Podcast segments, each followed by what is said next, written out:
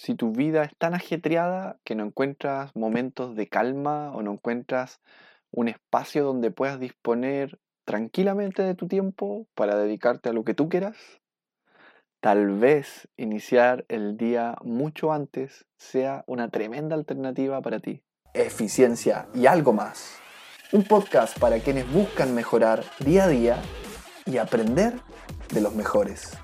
Es sabido que hay personas famosas que inician el día en los horarios más insólitos. Por ejemplo, el CEO de Apple inicia su día a las 3.45 de la mañana. Richard Branson, fundador de Virgin, a las 5.45 de la mañana. Warren Buffett, el inversionista legendario, empieza un cuarto para las 7 de la mañana. Parece una locura, algo excéntrico, pero ¿saben qué? Me he dado cuenta de que empezar el día antes, ya sea a las 6 de la mañana, a las 5, a las 5 y media, que parece ser algo simple o quizás algo, oye, ¿para qué te vas a levantar tan temprano? Realmente hace una diferencia. ¿Y saben por qué? Porque cuando tú empiezas el día a esa hora, cuando tú empiezas el día súper temprano, lo que pasa es que no vas a tener ninguna interrupción. Nadie te va a llamar por teléfono, nadie te va a hablar, no va a pasar ninguna explosión de esas que ocurren en el día a día, donde siempre algo explota, siempre ocurre algo inesperado.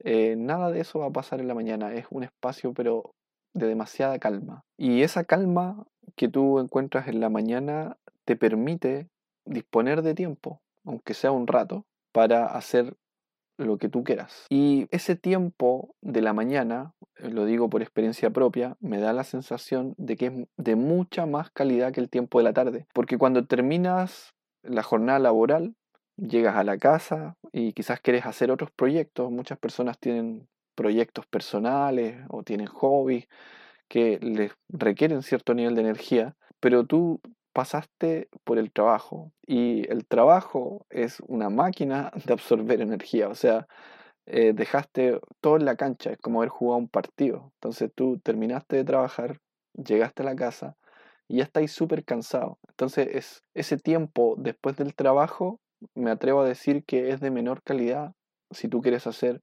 alguna cosa que requiera un esfuerzo intelectual o quieres hacer algo que requiera más lucidez, eh, me da la impresión de que ya estás mucho más desgastado en ese momento.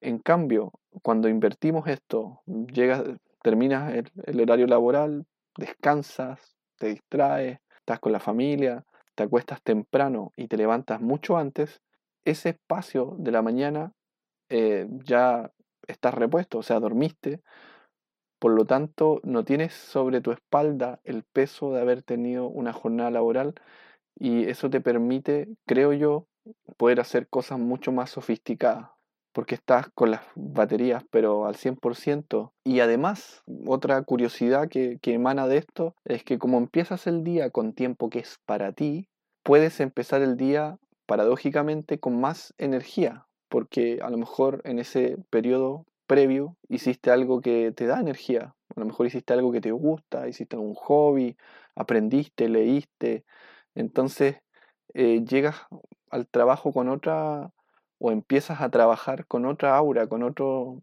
siento yo que con un nivel mucho más alto, sobre todo si colocaste deporte. O sea, si te levantaste súper temprano, eh, leíste, estudiaste o hiciste algo que a ti te gusta, viste un documental o lo que sea. Digo puras cosas ñoñas porque yo soy súper ñoño. Hiciste deporte y luego te vas a trabajar el día es, totalmente distinto. O sea, empiezas el día, yo siento, con una sensación de logro. O sea, como hice algo interesante. Ya al puro inicio del día hice algo interesante, tuve disposición absoluta de mi tiempo, tuve tranquilidad absoluta y eh, empiezo ya el trabajo inmediatamente de buena manera. Al menos yo lo estaba experimentando y puedo decir que eh, es fantástico, me ha gustado mucho. Sí entiendo que no es para todas las personas, porque tengo muchos amigos que, que no, que para ellos sería una tortura, porque ellos son más nocturnos. Tengo amigos, de hecho, que hacen lo opuesto, como que eh, se levantan súper tarde y trabajan en la noche. Eh, de hecho, conozco personas que su día a día termina a las 5 o 6 de la mañana y duermen en el día. Entonces, igual ahí depende también del estilo de cada uno. Lo que sí puedo decir es que si para ti no es tan terrible intentarlo o hacer algo así, por experiencia propia, sí vale la pena.